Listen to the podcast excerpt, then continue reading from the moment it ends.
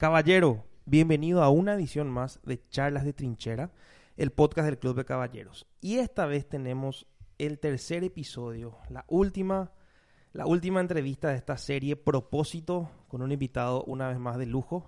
Él es pastor, escritor, conferencista y emprendedor.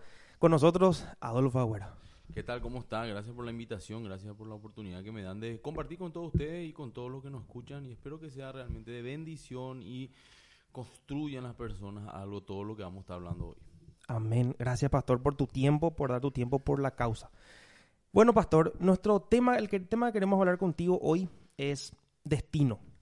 Nosotros ya con los caballeros estuvimos aprendiendo de dónde venimos con el primer episodio que es origen. Con el segundo episodio aprendemos qué nos pasó en el camino y aprendimos ya quiénes somos en Cristo Jesús, porque para nosotros esa es la identidad más importante. Y contigo queremos hablar sobre cómo podemos llegar a las metas que tenemos, no solamente en el ministerio, sino en todo, porque hay principios universales que nosotros como hijos de Dios tenemos que conocer para poder llegar hasta eso, ¿verdad? Entonces, vamos a hablar un poco más hacia adelante de tu nuevo libro, de lo que vas a lanzar, ¿verdad? Pero quisiera que vos me digas, pastor, desde tu punto de vista, desde, el, lugar donde Dios te puso, ¿cómo vos ves a los jóvenes cristianos hoy en día? Bueno, eh, te voy a hablar de gente que no está en la fe primero, porque lastimosamente no están lejos de los que estamos en la fe muchas veces. Ahora se está hablando de la generación de cristal. No sé si escuchaste ya eso, ¿verdad? Yo investigué mucho ¿a qué se refiere con la generación de cristal? Aunque es tan evidente el nombre que le ponen. Eh, es una generación que por cualquier cosa ya llora, se playa, pero no en el buen sentido. No es ese sentido que, quiere vender un mundo globalizado revolucionario, sino que no le, no, no, no, no, no, no ofendas a nadie, porque cualquier opinión mm. que no le guste ya una ofensa. Y así sucesivamente vemos una generación de cristal fuera del mundo, y no lo digo yo, porque yo soy pastor, ¿cómo hace así eso? No, estamos hablando de psicólogos, sociólogos, eh, eh, que ni siquiera tienen nuestra fe, que dice, esta es la generación de cristal, lastimosamente. Bueno, lastimosamente también se da muchas veces eso eh, dentro de la iglesia. O sea, el mundo muchas veces contamina la iglesia siendo que nosotros estamos llamando influencia al mundo, ¿verdad? No en todos los casos, no puedo entrar en esa falacia de generalización, pero sí en muchos casos, donde de repente no sabe cómo tratar con los jóvenes porque de repente tienen miedo que se te ofendan, que esto, que aquello. Y, con todo respeto, eh, nosotros no estamos aquí para, para ver a quién le agradamos o no. Nosotros estamos acá para predicar la palabra de Dios y decir la verdad, duela o no. Y normalmente la verdad duele. Pero no es un dolor para fulminarte, no es un dolor para destruirte, sino que para pensar, meditar y cambiar, transformar tu vida para mejor. Entonces yo creo que los jóvenes de la iglesia necesitamos ser eh, más radicales en cuanto a nuestra fe, pero no puedes ser radical si es que no estudias la palabra de Dios. Y muchas veces nosotros queremos eh, recibir el alimento digerido por otro. Está bien, no hay problema. ¿Qué me refiero con eso? Con eh, no buscamos la intimidad ni estudiamos sistemática en la palabra, sino que nos basamos toda nuestra teología y toda nuestra doctrina y toda nuestra manera de pensar en una prédica una hora de los domingos. Mm. Que otro estudió, que otro se preparó, que otro oró, para que nosotros agarramos eso y con eso nos quedamos. No, es suficiente. Es importantísimo, hay que congregarse, hay que escuchar tus líderes, hay que escuchar tus pastores, pero no es todo. Hay, una, hay un acto individual que tenemos que hacer en nuestra intimidad, orarle a Dios, leer su palabra diariamente, porque diariamente estamos siendo bombardeados por el mundo y el sistema. Entonces diariamente tenemos que limpiar nuestra, nuestra mente y nuestro corazón con la palabra de Dios. No nos podemos quedar con un mensaje solamente. Y yo decir, no, pues yo escucho mensajes todos los días. Sí, pero vos, ¿cuál es el mensaje de Dios para tu vida? ¿Y cómo voy a saber, pastor? Orando y leyendo la palabra, orando y leyendo la palabra. Que Dios te vaya mostrando y, vaya entendiendo. Yo creo que los jóvenes tiene una brillante oportunidad también. Hoy tenemos materiales, pero para pasar años leyendo y trabajando en nuestra fe sin, sin ningún problema, ¿verdad? Eh, en la, gracias al Internet, gracias a todo lo, que es, podemos acceder a todo. Yo me recuerdo hace 20 años atrás, 15 años atrás, cuando yo quería un material de un pastor, eh, era en cassette, ahí ya tengo todo ya, ¿eh? VHS y tenía que pescar si venía a Paraguay o alguien viajaba a su país y conseguía el material para después. Hoy con el internet tenemos todo. Aquí al dedo, o sea, no hace falta ni que te suscribas nada, tener todo gratis en YouTube y eso. Era muchas veces, antes también cuando empezó la onda del internet tenían que suscribirte y esto. Hoy ya no hay nada de eso. Entonces tenemos una gran bendición, pero también un problema. Porque muchas veces somos conocedores de todo y expertos en nada. Y nosotros tenemos que capacitarnos. Justamente estamos hablando de eso, ¿verdad? Eh, que la juventud, y voy a hablar en Paraguay, porque yo sé que nos escuchan de otros lados, pero en Paraguay el 70% son menores de 35 años. Sí. Entonces es un altísimo número de una nueva generación que va a la que va a liderar el día de mañana ya lidera hoy. Entonces necesitamos prepararnos, ¿verdad? Y yo creo que la iglesia necesita prepararle más a los jóvenes y los jóvenes necesitan prepararse. Una cosa te voy a decir. Eh, cuando uno ama, lo que hace por el amado o la amada no es un trabajo, Sí. es un placer. ¿Vos estás de novio o casado? Eh, estoy soltero. En proyecto, soltero y peligroso. soltero y peligroso. Está bien, bueno. Cuando te enamores, si ya no lo hiciste alguna vez, yo cuando estoy, bueno, yo estoy enamorado de mi esposa o mis hijos, ¿qué es lo que uno quiere hacer cuando está enamorado? Pasar tiempo con una persona amada. Yo no veo la hora de terminar mi trabajo y eso llegar a casa, estar con mi hijo, estar con mi esposa. Yo quiero estar con ellos. Yo cuando viajo, viajo mucho, gracias a Dios, trato de llevarla a ellos siempre, aunque muchas veces es a pérdida, Mm. porque eh, no es barato viajar con ellos y más internacionalmente, pero trato de hacerlo. ¿Por qué? Porque yo quiero estar con ellos y al fin y al cabo todo lo que hago es por ellos. Eh, ¿Por qué? Porque le amo. Y acá está el círculo. ¿Por qué le amo? Porque les conozco, paso tiempo con ellos, conozco sus virtudes, conozco sus errores. A mi hijo le cambiaba cuando era chico, yo no tengo problema, le conozco en toda la área y estoy enamorado de ellos. Pero si no la amase, no me hubiera, no le hubiera, no interesado conocerles. Entonces ahí está el círculo. O sea, primero tenés que conocerle a una persona para enamorarte. Y para enamorar, y, y si te enamoras de esa persona, querés conocerle más. Los jóvenes, por ejemplo, hablan con su amiga que quieren que mañana sea su novia. Eh, seis, siete horas por teléfono. Y después tienen que cortar porque van a llegar tarde a su casa. No sé si me explico, ¿verdad? Tengo que cortar para bañarme y irme a tu casa. ¿Entendés lo que quiero decir? O sea, ¿por qué? Porque quiere estar con Sí. esa persona, porque le ama. La gente dice amarla a Dios, pero no ora. No lee su palabra porque en la palabra está Él. Ahí le conocemos a Él. ¿Y cómo te vas a enamorar si no le conoces? Entonces ahí está la palabra que es una cosa del momento, es una emoción simple, no una convicción. Y la fe dice, en la palabra de Dios dice en Hebreos 11.1 que la fe es la, la, la certeza de lo que espero, la convicción Lo que no sé. de lo que no veo. ¿A qué voy? La gente está emocionada, no convencida. Entonces viene algún video, algún tipo a hablar de algo que vaya en contra de nuestra fe y parezca razonable, se te apartan, se te van. O sea, como hoy puse en mis redes sociales, verdad, eh, no puedes cambiarle a Dios por cualquier cosa, pero sí puedes cambiar cualquier cosa por Dios. Pero la gente hace al revés. Muchas veces le cambia a Dios por cualquier cosa. Eh, por farra, por amigos, por la mujer. Estamos caballeros, ¿verdad? Sí, Bueno, entre caballeros. puedo decirte mujer o hombre que no son suyos. Entonces, por un momento de placer cambia no solamente a Dios, sino todo lo que Dios quiere darle. Entonces, te das cuenta de que estás bien enamorado en serio de Dios. Le conoces en serio a Él. Porque si le conoces en serio, vas a estar enamorado. Y si le enamoras, vas a buscarle conocerle más. Nuevamente el ejemplo de las chicas. Le conozco a una chica que me gusta. Me gustó. ¿Qué querés? No, nada, dentro de seis meses voy a hablar otra vez con ella. No, Mm. al día siguiente vas a querer invitarle algo más, vas a llamar por teléfono, vas a encontrar una excusa para encontrarte otra vez con ella, para poder hablar, conversar, conocerle más, porque está interesado. Después eso, ese interés termina siendo un, un cariño. Después ese cariño termina siendo hasta un amor. Formaliza. ¿Me explico lo que quiero decir? ¿Por qué? Porque le vas conociendo. Yo te pregunto y le pregunto a los hombres que nos están escuchando. ¿Estás enamorado de Dios? Sí. ¿Por qué no no le conoces más? Y si le conoces lo suficiente como decir conocerle, ¿por qué no la amas tanto como Él se merece que le ames? Porque Él te ama incondicionalmente. Él te ama a nivel de que le dio a su Hijo Jesús por amor a vos. ¿Y por qué me ama tanto? Porque te conoce.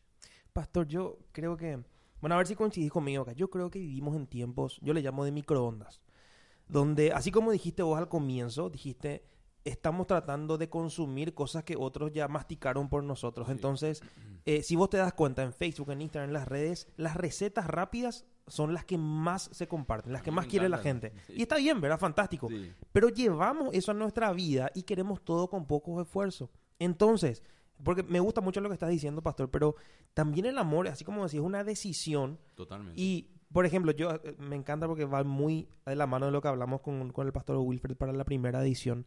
Y hablábamos de lo siguiente. Si yo me voy a la parada de colectivo, y esto ya lo- los caballeros escucharon en la primera edición, ¿verdad? Y estoy esperando colectivo y hay una persona que me empieza a hablar, ¿verdad? Así como los paraguayos de repente somos sociables, ¿verdad? No tenía mi auricular, no había música, empecé a hablar con la persona. Me cayó bien. Buena gente, ¿verdad? Cinco minutos después me dice, te invito a mi casa. Bueno, me caíste bien, pero Tampoco. para irme hasta allá tampoco, ¿verdad? Y pasa lo mismo con Cristo Jesús y con los jóvenes. Sí. Cuando el joven dice sí y viene por porque tiene eh, buenos amigos, porque tiene lindas chicas en la iglesia, pero en la hora que tiene que dar la decisión y Jesús le dice, te invito a servirme, te invito a esto, todo bien Jesús, pero no te conozco todavía bien. Bueno, Entonces, ¿sabes cuál es el problema ahí? Que la gente va más por el regalo que por la persona. Si alguien te busca a vos porque vos le podés ofrecer algo, vos querrías estar con esa persona. Por ejemplo, yo estoy contigo porque vos me vas a comprar un auto. mm, Estoy contigo porque me vas a facilitar para tener mi casa. Estoy contigo porque me das buena ropa. Cuando salimos comemos bien. Espera un poco. Y, y no estás por mí. ¿Qué pasa si yo no te quiero dar el auto? ¿Qué pasa si yo no te doy la casa? ¿Qué pasa si yo no te doy la buena cena o no te compro la ropa? ¿Me seguirías amando? No, yo me voy. Te pregunto a esa persona, ¿te ama a vos o lo que vos le puede dar? Lo que vos le puede dar. Muchas veces con Dios actuamos de esa manera.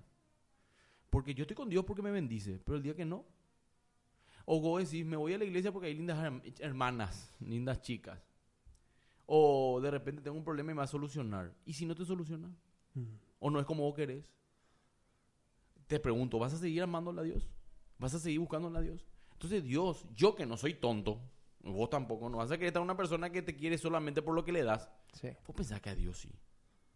Y Dios conoce nuestro corazón, dice. El rey David decía que, oh Señor, escudriña mi corazón, porque ni yo sé lo que tengo en él. O sea, ni yo sé lo que yo tengo en mi propio corazón, pero Dios sí sabe. Imagínate todo lo que yo sí sé que tengo y ya no es muy agradable. Imagínate cuánto más aquello que no sé y Dios Sí, sabe. Entonces, eso es lo lindo también. Vos decís, ay, entonces tengo miedo de, no sé, de, de- de- de encontrarme con Dios porque mi corazón está desnudo, ¿verdad? No, no, no, no, es para tener miedo, es algo bueno. Sí. No tenés que andar con caretas. Puedes ser como son, no puedes fingir, no hace falta que finjas. Es más, si Él te aceptó en su presencia, así como sos, aprovechá y abrite.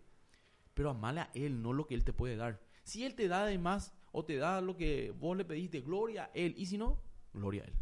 Eh, vos me decís, pastor, pero difícil. No, yo sé que es difícil. A mí no me gustaría no tener lo que yo le pide. Le pido, pero varias veces me pasó. Y muchas veces es oportunidad para probar mi fe y calibrar mi corazón y decir, ¿en serio le amo a Dios o lo que Dios me puede dar? Y yo le amo a Dios y sigo firme y seguimos la firme porque más allá de todo, lo más importante ya me dio que es la salvación. Todo lo demás añadidura, dice la Biblia, busca el reino de Dios y su justicia y todo lo demás será añadidura. ¿Qué es todo lo demás? Todo lo demás es mis hijos, todo lo demás es mi esposa, todo lo demás mi casa, mi ropa, mi ministerio, todo lo demás es eso. ¿Qué es lo principal? El reino de Dios y su justicia. Y yo allí tengo que enfocarme.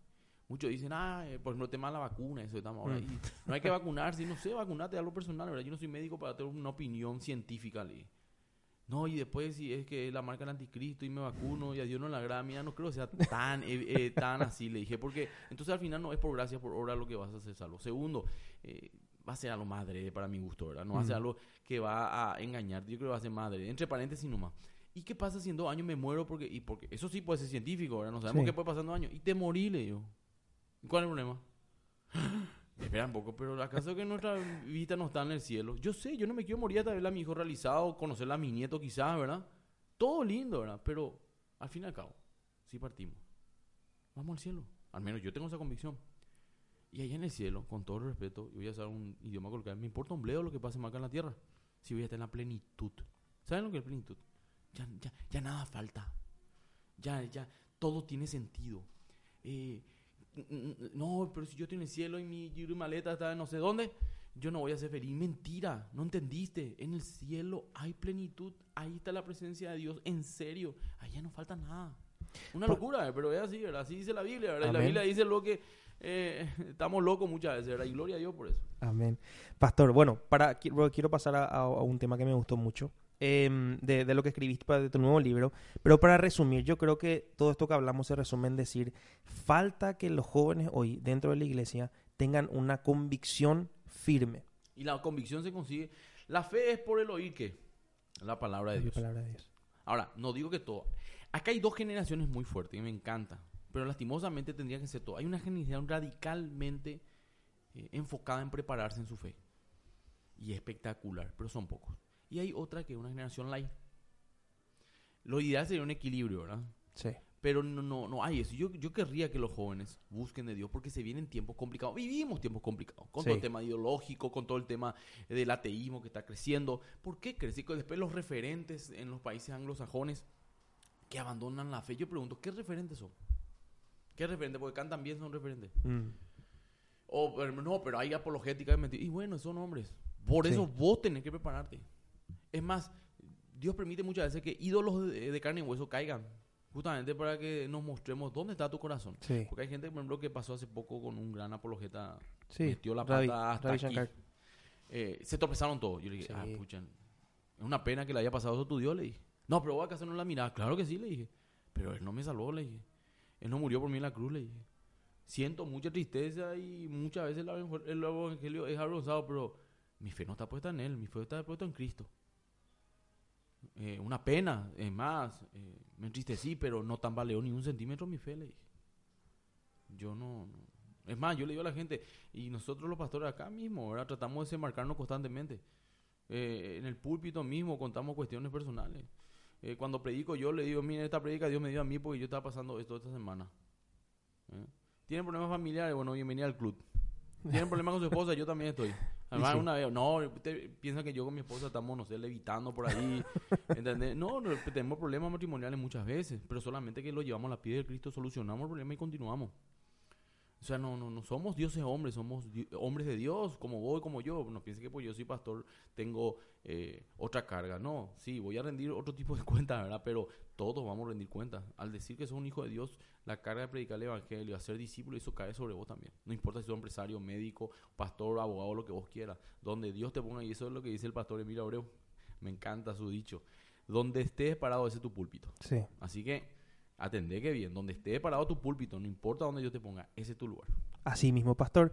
Bueno, Andy Stanley decía, y creo que resume lo que estamos hablando, él dice, ten convicciones firmes porque los sentimientos van y vienen, las convicciones quedan. Entonces, Sí. me parece que resume muy bien esto. Y bueno, pastor, cuando te contacté te había enviado yo el screen de, de tu nuevo libro, que a mí me encantó, los, eh, Ladron- Ladrones del Éxito, los 10 principios que roban tu futuro. Y en la descripción, porque todavía no está disponible, No, y de no va a estar disponible cuando salga todavía, esto todavía no va a estar, pero hablas de estos 10 principios que roban el futuro. Y dos de ellos me encantaron y me gustaron muchísimo. Era bueno, todos están muy buenos, pero dos yo veo mucho, mucho en los jóvenes hoy en día, que es la victimización Mm, y el orgullo. Sí. Victimización y orgullo, porque, bueno, me, me gustaría que me hable más vos de, de eso antes de Mira, comentarte. Casualmente son los dos primeros capítulos del libro, entre paréntesis. Porque quería entrar ya con la taquilla de punta, como se dice, ¿verdad? En el Está material. Eh, a mí me consideran que soy una persona que escribe motivacionalmente, ¿verdad? Inspiracionalmente. Y es cierto, pero yo eh, tengo que desnudar la, verdad, la mentira eh, para poner un bálsamo en la verdad. Y muchas veces desnudar la mentira duele. O sea, no, no empiezo como motivador precisamente, ¿verdad? Y como dicen los muchachos, empiezo con el palo galvanizado, ¿verdad? Y empiezo a dar. Pero después vamos a vender la herida. La victimización es algo que me encanta porque eso se ve en toda Latinoamérica. Y mi libro va enfocado más a la gente de Latinoamérica por una cuestión de que escribo en español, ¿verdad? Sí. Eh, que es la victimización. En Paraguay hay un- una palabra espectacular. ¿Cuál es la palabra que nosotros usamos? Que yo quise usar, pero no- en puse mi libro en un pedazo así, en guaraní, ¿verdad? Justamente acá, mi, voy a leer textualmente eh, que puse acá. Mi pequeño apartado y dato curioso puse dentro del capítulo de la victimización. El Aishinyananga. Sí, ya. En mi amada nación Paraguay tenemos dos lenguas o idiomas oficiales, el castellano, español o el guaraní, ¿verdad? Que es el idioma de nuestros ancestros, de los pueblos originarios, los indígenas, que habitaron y habitan aún muchas regiones de nuestro país y también en toda América Latina.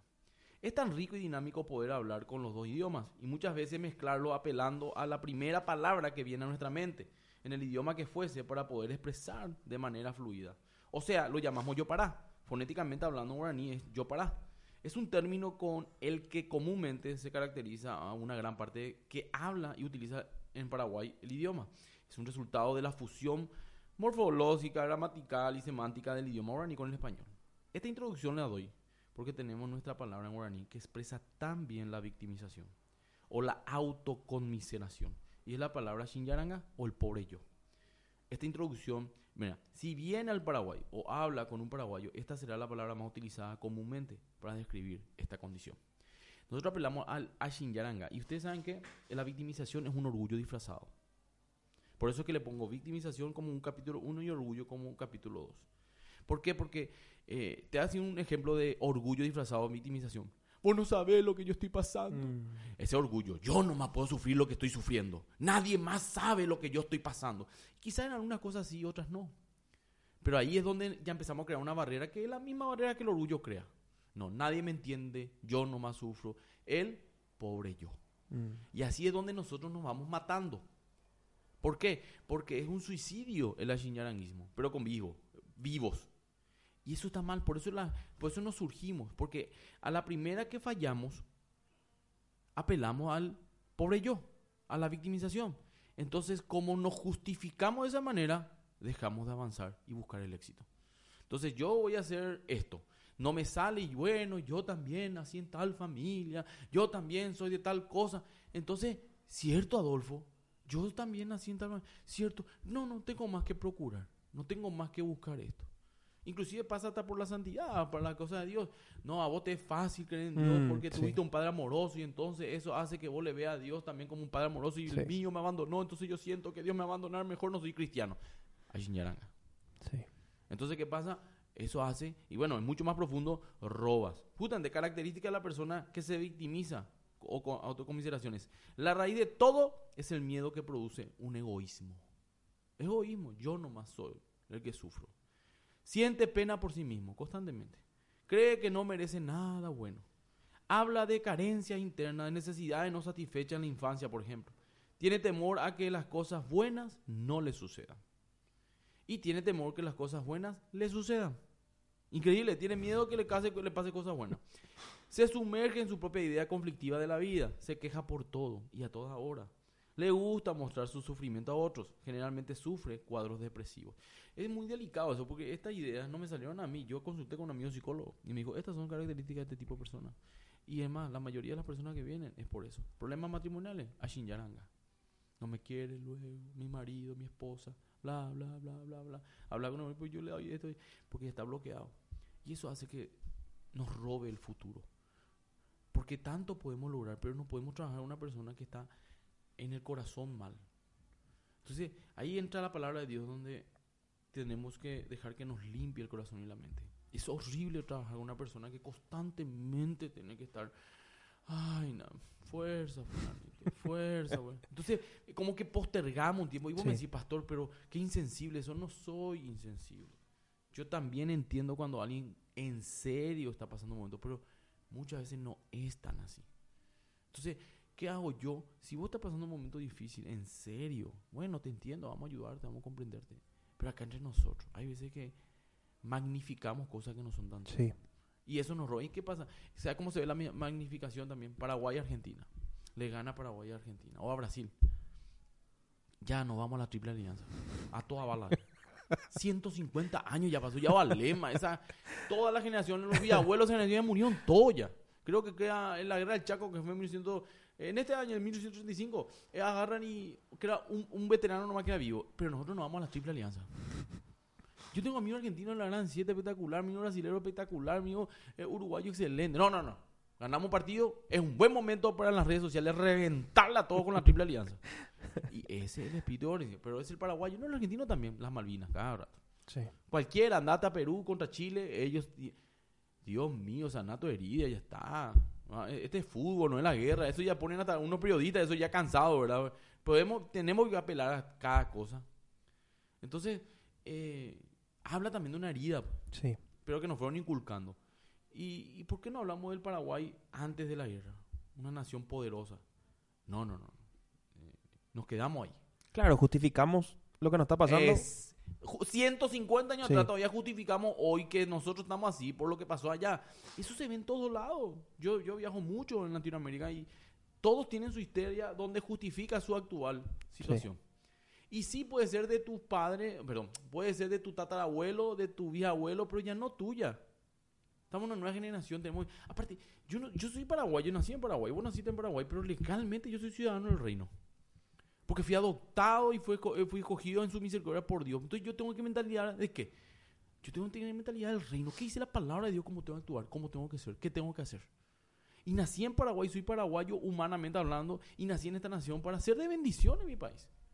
Pero si yo voy a apelar a un estilo, a una cultura de vida, tiene que ser basado en la palabra de Dios. Yo tengo que tener una cultura de vida de excelencia, por ejemplo. ¿Por qué? Porque la palabra de Dios me habla de excelencia. Yo tengo una cultura de vida de... Inclusive hay muchos hombres que justifican su promiscuidad por lo que pasó en la Triple Alianza. ¿Y qué es lo que pasó en la Triple Alianza que tenga que ver? No, en esa época le mataban a casi todos los hombres y niños, entonces los hombres tenían que tener 7, 8 mujeres para, para... Sí, eso fue antes. Hoy no necesitamos 7, 8 mujeres. Una nomás necesita. ¿Me explico lo que te quiero decir? Eh, pero no, no, no, no, pero esa es nuestra cultura y está arraigado en nosotros. El matriarcado, por ejemplo. Ah, sí. Es un clásico y es cierto, se Sí. entiende. En esa época una una mamá tenía 20 hijos. Entonces el día de la madre, pero no tenía ningún padre. Entonces traemos eso. no- Yo tengo otra cultura. y Estamos hablando del pueblo cristiano, ¿verdad? Sí. No podés agarrarte sí. eso. No tenés que agarrarte de lo que dice la palabra de Dios. Amén. Hombre de una sola mujer, eh, un padre de familia. Eso nosotros somos. Esa es nuestra cultura. No, pero yo me justifico porque viste que yo... eh, no, no, no. No. Y el rey David, pero el rey David fue hace cuatro mil años y Dios tuvo su trato con él y aparte pagó la consecuencia de su pecado. No piense que le salió gratis. Mirá la, la historia de, de Absalón, de su hija, de esto. No. O sea, no, pero fue rey. ¿Y qué? Pero dejó el reinado si es que voy a pasar lo que pasó con mi hija. Yo dejo todo si es que por mi hijo. ¿Verdad? Porque al fin y al cabo mi primer ministerio, ¿cuál es? Mi familia. Familia. Pero bueno, es otro tema. Y ahí, y hablo y desarrollo mucho lo que es la victimización. Eh, hablo sobre la historia de Elías. Elías es espectacular. El profeta Elías. Ya conocen la historia de Elías, de los sacerdotes de Baal, que Sí. le mató a todos. Y al día siguiente Jezabel le manda a decir, te voy a mandar a matar. Y el otro que hace, se asusta. Y se va a la cueva y que dice, ay, soy el único que queda en Israel. Y Dios le dice, no te escucho nada. Salí de tu cueva. Cuando sale a tu cueva, yo voy a hablar contigo. Ay, Señor, salí de tu cueva. Salió de su cueva y le dijo, ¿quién te dijo soy el único, hermano? Tengo siete mil haciendo calentamiento ahí en la banca. En cualquier momento van a entrar, le dijo. Así que déjate hinchar. Ya me- No estoy hablando de Reina María 60, mi versión, Adolfo Agüero. Claro. Y andate, ya. En vez de algo le dijo. Pero me encanta lo que dice la Biblia porque habla de un... Elías fue un profeta en serio. Sí. Yo le nombro a los cinco profetas, así que más me gusta, Elías está ahí. Sí. Pero, ¿por qué pone Dios eso en su palabra? Para demostrarte que son hombres ordinarios con un Dios extraordinario. El mismo Dios que estuvo con Elías está conmigo hoy. El mismísimo. Y si Dios hizo con eso con él, ¿por qué no puede hacer conmigo? Contigo, con los que nos escuchan. Porque Dios no tiene favoritos. O si no, no es de Dios. Dios nos ama a todo por igual, dice la palabra de Dios. Entonces yo creo en eso. Ahora sí tiene cierte, cierto tipo de personas que confían en Él. Que intiman con Él. Esa ya es otra cosa. No tiene favorito, como decía un gran autor que, que es cantante también. Decía, Dios no tiene favorito, tiene íntimos. Mm, sí, sí. Yo quiero ser el íntimo de Dios. ¿Entendés lo que te quiero decir? Y ese es otro desafío, ¿verdad? Y sí, entonces la victimización y el orgullo serían como dos caras de una misma moneda. Exacto. Y lo que hacen es impedir que nosotros avancemos y que cambiemos. Totalmente. Porque al, al victimizarme yo, o por ejemplo al tener el orgullo, porque a nosotros nos pasa, pastor, y esto comentamos en el primer podcast también, de que la mayoría de las personas que nos siguen en redes son mujeres hoy. Y nuestro ministerio es para varones. Está en el nombre y Así está en el contenido. Y en todos lados se ve eso, ¿eh? Nuevamente en Sí. Latinoamérica, de partido político. Eh, Tener un equipo de 10 personas, 8 son mujeres, 2 son varones. No quieren asumir responsabilidad, Sí. esto, aquello, moda. La pasividad. Sí, ahora, nosotros como hombres tenemos que asumir nuestro rol. Nosotros somos líderes. Eh, reunión de padres, 50 mujeres, Mm. un hombre. Vienen para cobrarte el almacén, Salina, puedo decirle vos, le dice el varón a la esposa. Y la esposa dando la cara. ¿Qué es eso? Y eh, nuevamente, el mundo hace lo que quiere. Ya sabemos ya cómo estamos, ¿no? Hay gente que se cree animal y hay que respetarle. No hay problema. Pero yo estoy hablando de los hijos de Dios. Sí. Yo no estoy hablando de gente que no conoce a Cristo. Gente que conoce de Dios actúa muchas veces así. Entonces no tenemos así. Justamente el orgullo, eh, para pasar al siguiente punto de la, la victimización, el orgullo es justamente lo que Dios desprecia. Desprecia. Vos sos Wow. orgulloso, Dios Sí. desprecia. Desprecia el orgullo y por lo tanto, si vos sos orgulloso, te va a despreciar hoy. Yo no quiero. Pero ¿qué dice Dios? Da gracia a quién? Al humilde. humilde. ¿Qué es gracia? Regalo inmerecido. Regalo inmerecido. ¿Quién necesita regalo inmerecido en su vida, en su familia, en su hogar, con su matrimonio, en su economía? Yo, yo, yo, yo. Entonces sé humilde. Porque Dios da gracia. Dios da regalos inmerecidos a la persona humilde. Y justamente dice en Proverbios 16, 18, 19, dice, yo en la nueva traducción viviente, que me encantó como dice acá, dice, el orgullo va delante de la destrucción, Wow. la arrogancia antes de la caída. Es mejor vivir humildemente con los pobres que compartir el botín con los orgullosos. O sea, atendé que, Fuerte. atendé, porque el orgullo te va a destruir. Justamente, en Ladrones del Éxito yo hablo sobre algo que, que destruye cualquier tipo de liderazgo o empresa o algún liderazgo, ya sea empresarial, político. Dos cosas.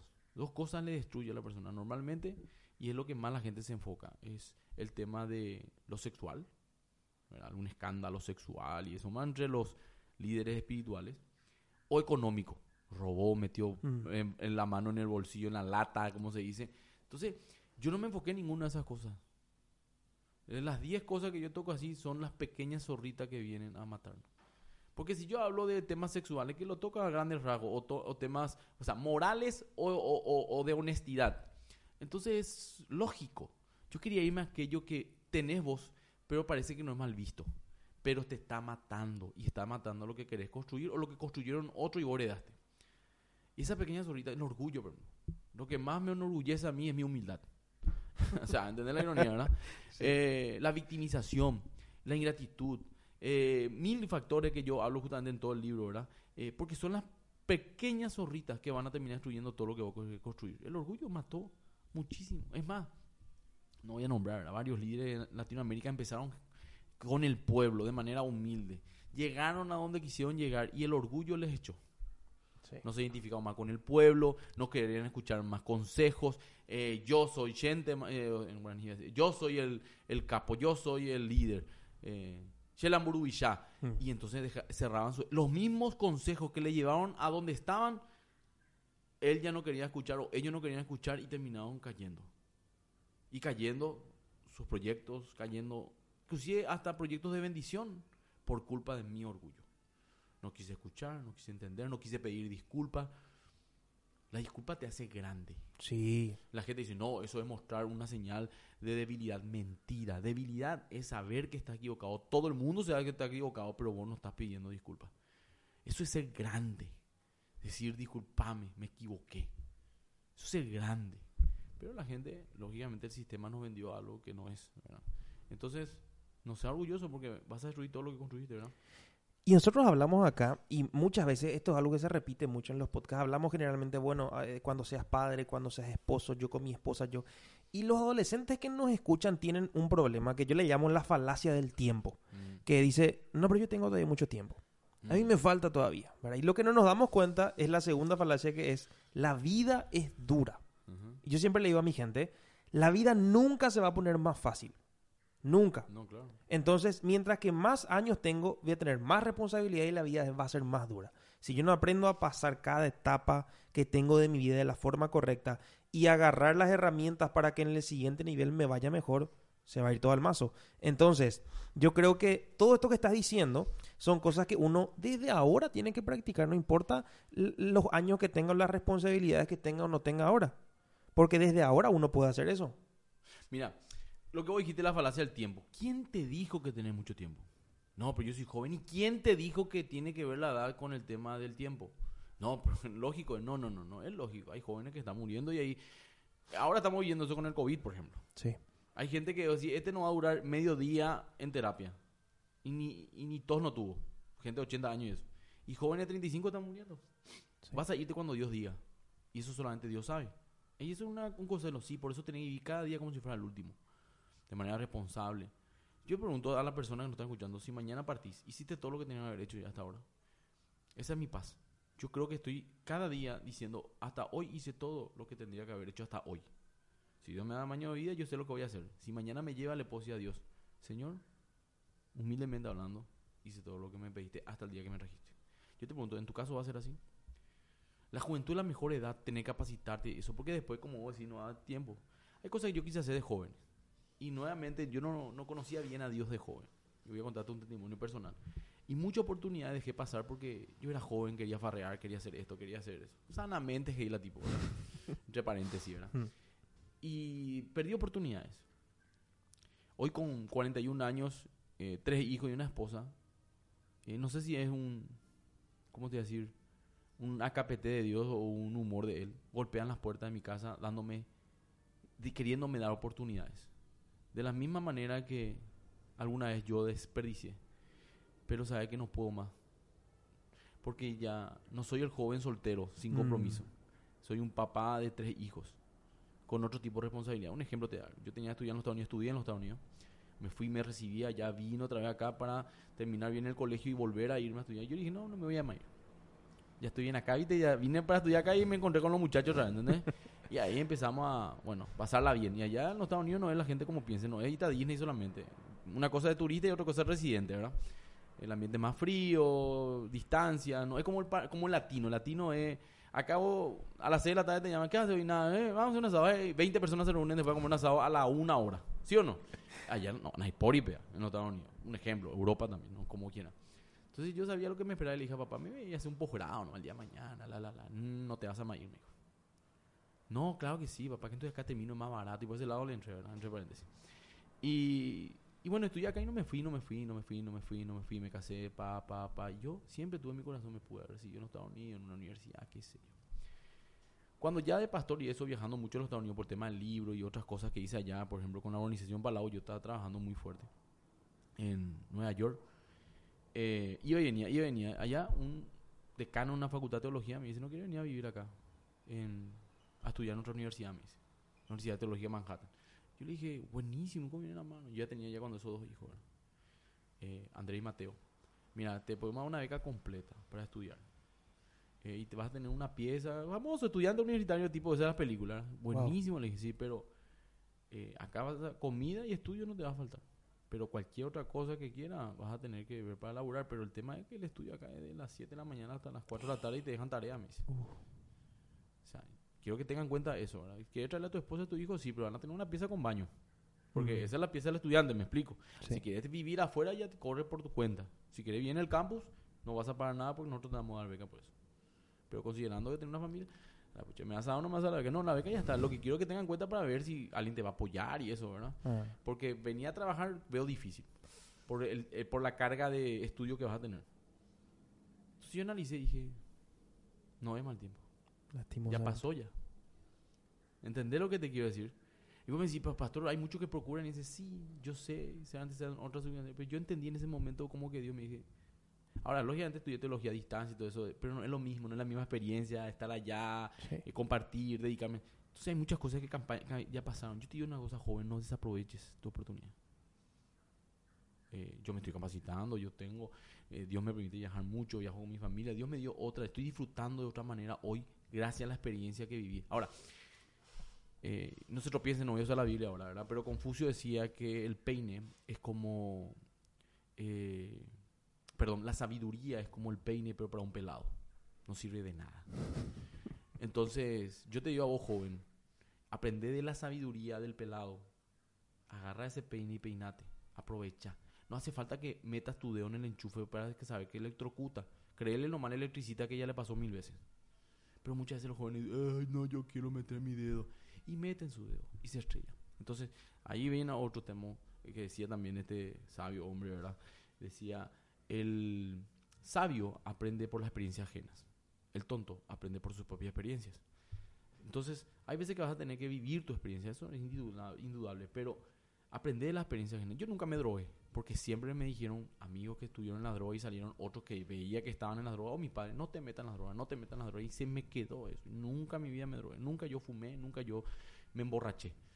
Eh, ni estando en el mundo, dice el extraterrestre, ¿verdad? Pero eh, eh, nunca. ¿Por qué? Porque traté de aprender de esos errores de otros. Y dije, yo quiero ser sabio. Y en, en esa área no me equivoqué, en otras me estrellé. O sea, tuve experiencia mala, pero me ahorré tres problemas ya. No soy alcohólico, no soy vicioso y no tengo adicciones. Me salvé.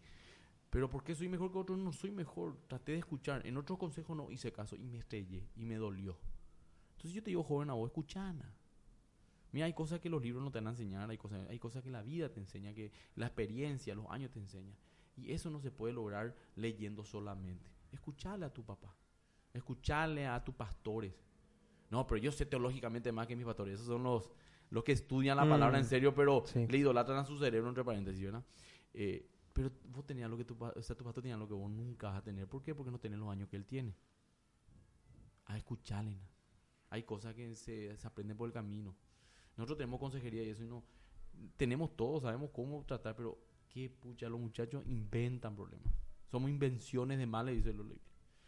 Entonces, ¿qué pasa? Cada rato tenemos que estar así.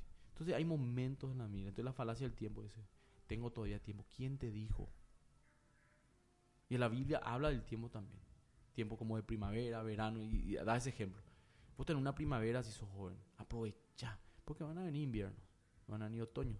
Pero si te preparaste en primavera, no vas a tener miedo de eso. Yo me preparé en primavera en muchas áreas. Y tuve que ganar tiempo, pero no con la misma experiencia que pudo haber tenido. No sé si me explico, ¿verdad? Sí. Sí, me recibí en la vuelta. Sí, estoy estudiando otra vez. Sí, todos los chiches. Pero no como pude haberlo hecho. Sí, la experiencia no tengo. El conocimiento voy a terminar teniendo. Pero la experiencia ya no. Y perdí mi tiempo en un momento a donde tenía que haberlo redimido. No metas la pata.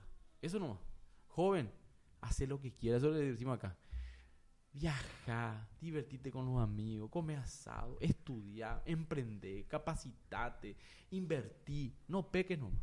Eso nomás lo diría. Yo cairo palo, muchachos, yo no sé por qué, ¿verdad? Sí, eh, entonces, el Lucho dice, "A- a- ser cristiano es aburrido. ¿Qué hace aburrido? Es lo más divertido. eh. Yo me encanta ser cristiano, porque yo me divierto. Y para el colmo, no tengo que rendir cuentas en el sentido malo a nadie. No tengo que ocultar nada. Al día siguiente me acuerdo de todo lo que pasó el día anterior, porque ese también es otro tema. ¿Qué es lo que pasó ayer los muchachos? Era tipo ese handover, ¿verdad? Da gusto. Y sé que lo que hago tiene buenas consecuencias. Y si vienen las malas consecuencias, Dios me promete estar conmigo. Pastor, me gusta mucho que hayas dado el ejemplo de Confucio, porque voy a agarrar eso para, para llevarnos hacia el otro lugar. Mira, hablamos ya de lo que los chicos, de lo que los jóvenes, los varones, los caballeros no tienen que tener. Tienen que verificar su orgullo, verificar si se están victimizando o no.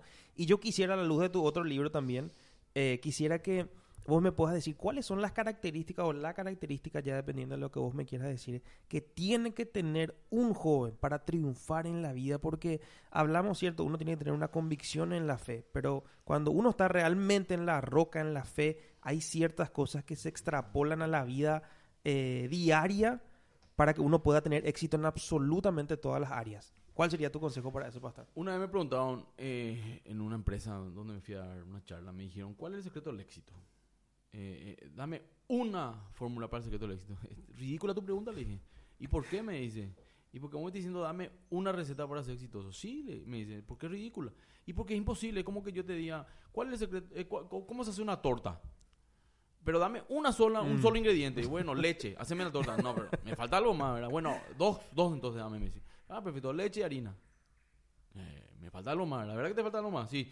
Tres entonces dame, tampoco no es suficiente. Bueno, tres te voy a dar, leche, harina y azúcar. Todavía no. Te das cuenta cómo para hacer una torta no es un ingrediente. Y para tener una vida exitosa, entre comillas, tampoco no es una sola cosa. Son muchas cosas que uno va haciendo en la vida. Ahora, hay cosas esenciales. Justamente en mi primer libro yo escribí sobre eso, ¿verdad? Eh, para mí el éxito primero, quiero aclarar, no es lo que el sistema nos metió en nuestra cabeza. Sí. Es lo que yo siempre creí. Y no es así. Éxito y fama, o sea, dinero y fama. No pasa por eso. Hay gente muy rica que no es exitosa. ¿Y cómo si eso es sencillo? Son ricos pero no exitosos. Familia destruida, hijo apartado. eh, invirtieron su familia eh, eh, para alcanzar logro económico y perdieron su familia, lógicamente, por, pero tienen plata. ¿Por qué entonces, si, si, si el dinero es el, el éxito, un rico se hubiera suicidado? Sí. Porque están pleno, ¿verdad? No, ¿verdad? Si el éxito es la fama, entonces muchos famosos nos hubieran metido un tiro y lo hicieron. No pasa por eso, pasa por cumplir el propósito de Dios en tu vida y que Cristo realmente esté en tu corazón, porque es lo que nos da plenitud. Esa es la palabra, plenitud es en todas las áreas, ¿verdad? No es perfecta nuestra vida, porque mientras esté en este sistema vamos a tener problemas, ¿verdad? Pero nos pasa por eso. Ahora, si Dios en su misericordia, dentro de tu propósito, te da recursos económicos y te hace de una manera un poco conocido, bueno, gloria a Dios, pero tu fe siempre está puesta en Dios. Pero para irnos a lo pragmático, una de las cosas que necesitamos saber es primero la visión, ¿verdad? ¿Dónde querés llegar? ¿Qué es lo que Dios quiere contigo? La gente vive nomás, no, no, pero existe. Sí. Y el ejemplo que yo siempre uso, ¿verdad? Una planta, por ejemplo. Si yo te digo a vos, eh, ¿comiste alguna vez eh, la fruta de la guayaba? Una pasta flora, un dulce de guayaba, así, riquísimo. ¿A vos te gusta la guayaba? Sí. Bueno, a quién no, ¿verdad? En invierno principalmente, ¿verdad? Y con un buen café con leche, cocido con leche, ¿verdad? Eh, riquísimo. Ahora, si yo te digo a vos, ¿comiste alguna vez el- la fruta del árbol del pino? Nunca comiste, ¿no? Jamás. No sabes lo que se siente, ¿verdad? No. No existe fruta. El pino no da fruta, da semillas, ¿verdad? La fruta misma te convierte en una semilla después que termina siendo otro árbol de pino. Ahora, si yo te digo, ¿ya te sentaste alguna vez en una silla de, de madera de guayabo? ¿No? ¿Y una mesa de guayabo? ¿Nunca te subiste en, una, me- en, una- un, en un bote construido con madera de guayaba? ¿No? Porque la madera de guayaba no sirve para madera. Es más, yo conozco la madera guayaba gracias a mamá cuando yo era chico y me portaba mal. Quitaba una ramita y me daba unos cuantos, ¿verdad? No se rompía nunca. Es una goma. Literalmente la guayaba. Agarra una guayaba y vas a ver que no se rompe nunca. No sirve para madera. Ahora, si yo te digo, ¿viste ya una mesa de madera de pino? Sí. Es más, es tan buena que con el tiempo la madera se solidifica. Y ya no podemos martillar, tenés que tarugar. Tenés que, con un taladro, meter el tarugo Wow. se, se petrifica como si de tan buena que es. Se hacen barcos, se hacen muebles, se hacen sillas, duran, cuestan cara. Entonces, hasta las plantas saben para qué nacieron. Ni el pino está preocupado por hacer fruta. Porque Dios le dijo, vas a hacer madera, para muebles, para barcos, para todo. Y la guayaba ni ahí está con hacer madera, porque su función es hacer fruta nutritiva para nosotros, para que nos alimentemos, para que crezcamos. Entonces, el pino sabe para qué nació, no se preocupa haciéndose. Y disculpen la metáfora que estoy usando, ¿verdad? Eh, o para hacer eh, fruta. Y la, la guayaba ni importa hacer madera, eso está a cargo del pino, yo tengo que hacer fruta. El hombre no sabe para qué nació, porque está alejado de su fuente que es Dios. Su manual de instrucciones está en la Biblia. Ahí está el propósito de Dios en tu vida. Entonces, ¿qué hacemos nosotros? Tanteamos la vida. Quinto año de la carrera de marketing, nos damos cuenta de lo nuestro era derecho. Le gastamos plata a nuestros padres, nuestro tiempo. Empezamos otra vez cero. Le besamos a 50 sapos para ver quién es nuestro príncipe azul. ¿Entendés lo que te quiero decir? No, no, no, no. no. O nosotros no, rompemos corazones, nos rompen el nuestro, hasta que alguna vez conseguimos la mujer, pero con un eh, legajo. Tanteamos la vida. Y Dios no quiere que tanteemos la vida. Porque la vida física, aquí como vemos, es una sola. No importa si viví 80, 100 años, no es mucho. Entonces hay muchas cosas que cumplir. El propósito de Dios en nuestra vida es eso. ¿Qué quiere Dios contigo? La visión que tenés para vos. Entonces vos decís, ah, eso es todo lo que yo necesito. Entramos a la receta de la torta. No. Una vez que Dios te revele la visión que vos tenés, o vos sepas claramente a dónde querés llegar, hay otros ingredientes. Trabajo. ¿Quién te dijo que va a ser gratis? Sí. Lo único gratis que le costó sangre a Dios fue su- la salvación, ¿verdad? Después todo lo demás dice, yo estaré contigo. Yo Sí. estaré contigo. O sea, vas a laburar, hermano. No vas a llegar solo nunca. No, yo todo lo logré. Solo mentira. Si tu mamá no te cambiaba el pañal cuando eras chico, te iba a infectar y iba a morir. Así que de bebé ya necesitaba de alguien. Si tu papá no te bancaba los estudios, vos no iba a llegar. No hay un solo empresario que dice yo puedo solo. Imagínate vos el dueño de Amazon que dice yo empaqueto, yo... no, no, él no hace. Tiene un equipo de cientos de miles de personas solamente, pero tiene un equipo. Nadie llega solo. Después te puedo decir otro. Tenemos ese gratos. La gratitud no solamente abre puertas, las mantiene abiertas.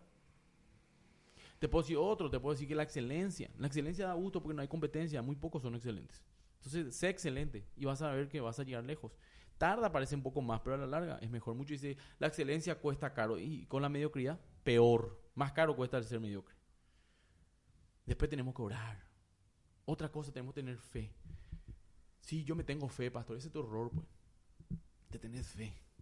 Te entiendo lo que quieres decir, pero tenemos que tener fe en Dios. O yo tengo fe en el mercado, está mejorando, eh, está equivocado otra vez. Ah, yo tengo fe, el dólar está bajando, subiendo, está equivocado otra vez. Nuestra fe tiene que estar puesta en Dios, en Cristo, no en las circunstancias. Trabajar de tal manera sabiendo de que Dios tiene el control de las situaciones. Sí, tenemos que tener en cuenta el mercado, sí, tenemos que tener en cuenta las circunstancias, sí, tenemos que tener en cuenta, pero al fin y al cabo Dios hace lo que quiere, con el que quiere, cuando quiere, como quiere, donde quiere, porque Él es soberano. O si no, no es soberano. Si Dios está limitado por las circunstancias, entonces no es Dios. La circunstancia es Dios. Y Él no está limitado por las circunstancias. Y dice la Biblia eh, que el autor y consumador de la fe, ¿quién es? Cristo. No es un presidente, no es un gobernante, no es... es ¿Por qué hay gente que, que, como dice el dicho, ¿verdad? lloraban en la pandemia, otros vendían pañuelos? ¿verdad? Eh, hay gente que yo conozco y me dice, ¿qué tal la pandemia? ¿Te vino mal? Ojalá que no termine, me dice, me va súper bien. Me dice, ¿vos que vendés ataúdes? Le digo, no, me dice. Esto hice, esto me reinventé. Esa palabra Mm. más gastada no puede estar, ¿verdad? Sí. Pero no importa. El punto es que no ha terminado su situación. Y salieron adelante y otros se quedaron. Entonces vas a necesitar tener fe, fe en Dios. Y así, paciencia. Lo que vale la pena no es de la noche a la mañana. Como decía un gran hombre multimillonario, le decían, te hiciste, Aristóteles nací, te hiciste rico de la noche a la mañana, sí, le dice. Pero fue la noche más larga de mi vida, me tomó 25 años, dice, ¿verdad? Porque la gente ya ve nomás la gloria, no quiere la historia. No sé si me Sí. explico. Yo quiero lo que vos tenés, no cómo lo tuviste. Sí. Nadie quiere ver cuando veo la canillita y eso y soy empresario entre paréntesis. No, directamente empresario, por favor. No es así muchas veces. Lo que vale la pena y dura se construye de abajo y vas a tener que hacerlo. No va a ser fácil, pero vale la pena. Y La familia así, no es que vos te casás y ya te traen el combo, los hijos que vos querés, con los ojos que vos querés. No, va teniendo, eh, el tiempo va dando eso, ¿verdad? Y va a ser como Dios quiera. Hay veces que uno quiere cinco hijos, le dio, le dio dos, a una veces no le dio ni uno, a veces quería uno nomás, pero estaba muy entusiasmado con su esposa y tienen cinco, ¿verdad? Bueno, bánquense. Se construye. Y así, hay 12 puntos ahí que tocó, que ninguno está aislado del otro, pero lógicamente son 12 de, se van de cientos, pero son 12 básicos. Y un amigo que yo le di para leer ese libro, me acuerdo, hace 8 años escribí. Me leyó Adolfo, pero esas son cosas que todo el mundo sabe, me dice. Y yo le dije, ¿en serio todo el mundo sabe? Sí, cualquiera las sabe y las hace, me dice. ¿En serio? ¿Y vos por qué seguís así entonces? Le. ¿Vos por qué seguís así? Se rió así, me dice. Porque no es solamente saber, porque Sí. justamente dicen el sabio no es solamente el que sabe, sino el que aplica. Eso es justamente hablo de eso, la sabiduría y la inteligencia. Hay una diferencia. El conocimiento, la inteligencia es el conocimiento de tener, la sabiduría es cómo aplicar. Es como tener un revólver eh, cargado, pero no sabe disparar. La sabiduría sería saber disparar. ¿Entendés? Y el revólver sería tu conocimiento, tu inte- inte- inteligencia. El mundo vemos así. Gente con mucho conocimiento no podés creer lo que hace, hermano. No, no podés creer cómo actúa. No podés creer cómo vive. Porque no son sabios. Son conocedores, tienen inteligencia. Hay médicos que abortan. ¿Y cómo un médico? ¿Vos sabés para ser médico lo que tuviste que haber estudiado? y ¿Para qué? Para terminar matando. ¿Te parece una persona sabia eso? Tantos años para salvar vida, termina matando una. No sé si me explico, ¿verdad? Ahí pues te habla de algo. Y nuevamente la sabiduría del hombre está lejos de Dios. Pero la sabiduría que ponemos en Dios es otra cosa. ¿Entienden lo que quiero decir? Entonces, ah, pastor, entonces no me tengo que preparar. No, prepárate en serio. Pero sé sabio. En la medida. Dice que, en Proverbio dice, eh, necio es aquel que dice no hay Dios. Y me decir, no, pero ese es un tipo creyente y mira cómo es corrupto. No, le dije. Él no es cristiano. ¿Por qué? Porque su estilo de vida me habla de que no conoce a Dios. Su estilo de vida funcional es atea. Porque una persona que en serio cree que es Dios, que existe Dios y que hay Dios y que va a rendir cuenta, no va a actuar de esa manera.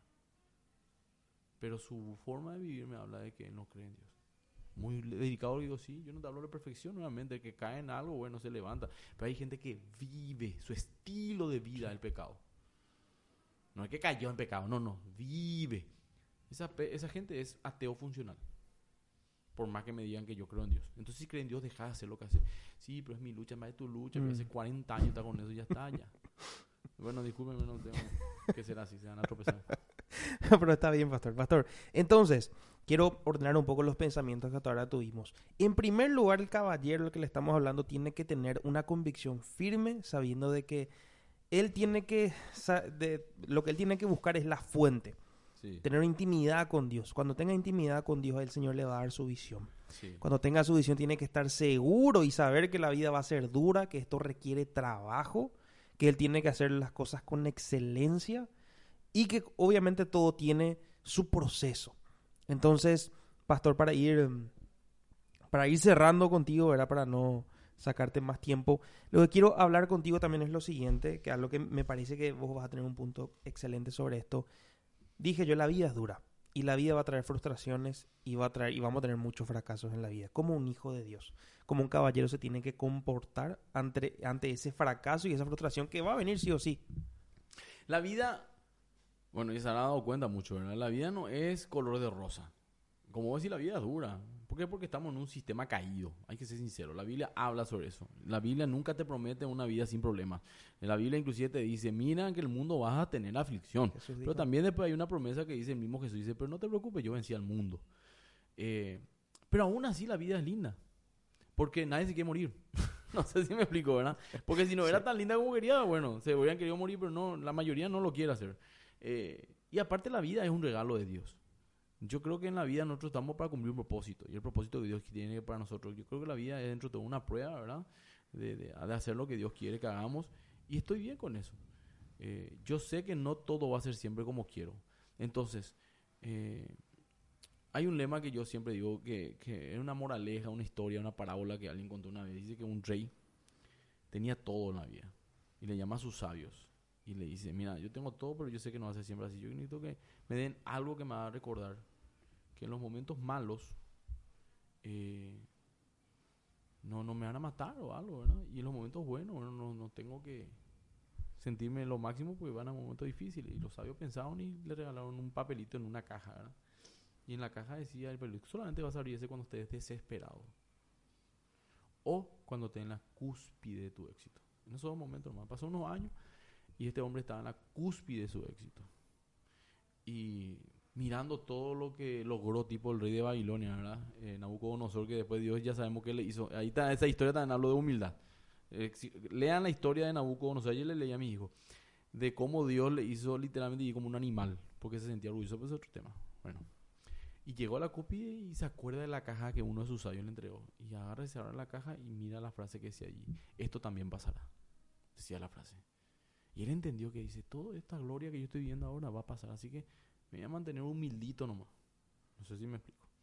En un momento dado, cuando fue invadido su reino, él ya estaba rodeado solo, prácticamente con algunos guardias dentro de un lugar secreto del palacio y todo el enemigo alrededor quemándose la ciudad. Dice que él se desespera se desespera al punto de querer suicidarse antes que le agarren su enemigo. Y se acuerda en la caja de su de sus sabios y abre la caja y lee la única frase que dice, esto también pasará. O sea, ¿a qué voy? Él entendió que los buenos momentos no tenemos que enorgullecernos, hacernos sentir como que somos más importantes que los demás y eso. Mantener la humildad porque no siempre van a ser buenos momentos. Y también quiero hablarle a las personas que están pasando momentos muy difíciles en su vida te desespera, es horrible, no da gusto, vos pensás que este va a ser tu estilo de vida, de puros problemas. No, esto también pasará. Van a venir mejores días. No te desesperes, no tomes decisiones equivocadas en la desesperación, porque en la desesperación queremos tomar decisiones equivocadas. No lo hagas. Vienen momentos buenos, no importa cuánto dure la noche, va a amanecer, va a estar todo mejor, vienen mejores días, tranquilo, no te desesperes, porque esa es la vida. La vida son momentos buenos, momentos difíciles, pero al fin y al cabo tenemos que seguir avanzando en el propósito de Dios para nuestras vidas. Y tenemos que seguir creyendo en que Dios tiene el control de todo. Cuando tenemos mucho, tenemos que ser gente empática y compartir con los demás las bendiciones que nos da. Porque Dios nos bendice para ser de bendición. Y en los momentos de desesperación no tenemos que preocuparnos tanto. ¿Por qué? Porque Dios tiene el control. Ocupate, no preocupate. No preocupamos a crédito, ¿no? Vienen momentos buenos. Entonces, trabaja sobre esos momentos difíciles, aferrate a Dios más que nunca, porque el momento, no importa cuán difícil lo que estés pasando, va a pasar y vienen mejores días. No es el fin. Y cuando, si somos hijos de Dios, venga el fin de nuestra vida, nos espera la gloria eterna. O sea, ganamos ganamos. No sé si me explico. Cuando mucha gente, y voy a decir porque es muy delicado lo que tengo que decir, me decía, pastor, mi papá se va a entubar y se le va a hacer dormir. Yo le dije, ¿tenés paz por tu papá abrir los ojos? Le dije, amén, pastor, sí, ya sea en esta tierra o en la eternidad. Pero de que él abre los ojos, abre los ojos. Y cualquiera de los dos, vamos a estar felices, le dije. Porque si abre en esta tierra es que tenemos un poco más de tiempo con él. Y él tiene algo más que cumplir aquí. Pero si abre en la eternidad ya está con Dios. Ya está en la gloria. Tenemos que tener paz. Pero el cristiano que en serio depositó su fe y su confianza en Cristo, gana o gana. No pierde nunca. Si Dios le sana, gloria a Él. Y si Dios le lleva, gloria a Él. Está al fin su siervo con su Dios. Así que gana o gana. No sé si me explico. Es duro, porque vos decís, pastor, uno está ahí. Sí, yo tengo gente que murió también. Tengo familia, amigos, ¿quién no? Y yo te puedo decir, gana o gana. Pero pastor, entonces vos quieres decir que te voy a morir. Y mira, como te digo nuevamente al comienzo, quiero, hay tantas cosas que quiero ver. Mi hijo realizarse, mis nietos, qué sé yo lo que Dios tiene preparado para mi vida. Pero yo entiendo también que voy a tratar de hacer bien las cosas, como de tal manera que si Dios me lleva, que sea en su tiempo, no por mi imprudencia. Y ahí también va a ser una victoria. Y así, hermano, esa es la realidad. Wow, pastor, yo creo que con este último punto quisiera cerrar porque no sé si hay algo más que podamos decir. Me parece fantástico. Te agradezco muchísimo por tu tiempo, pastor. Yo creo que va a ser de tremenda bendición. Para mí fue de tremenda bendición. También para los caballeros, que lo que va a ser. Espero que no sea la última vez que podamos hablar contigo también, ¿verdad? Pero bueno, no sé si querés decir algo más para cerrar. Nada, que sigan perseverando la fe, que sean eh, club de caballeros, dice, que sean caballeros, pero a la, a la, a la, a- al modo de Cristo, al modo de Dios. Eso tenemos que hacer. Nuestro reino es el de los cielos. Aunque estemos en esta tierra, nosotros apuntamos y visionamos a lo que Dios quiere. Amén. Y Dios tiene el control. No es un cliché. En serio. Yo estoy convencido que Dios tiene el control. Así que paz en tu corazón. Amén. Muchísimas gracias, Pastor Adolfo. Y bueno, caballero, con eso nos despedimos y cerramos nuestra serie Propósito y nos escuchamos la semana que viene con un- una nueva serie o con un nuevo episodio.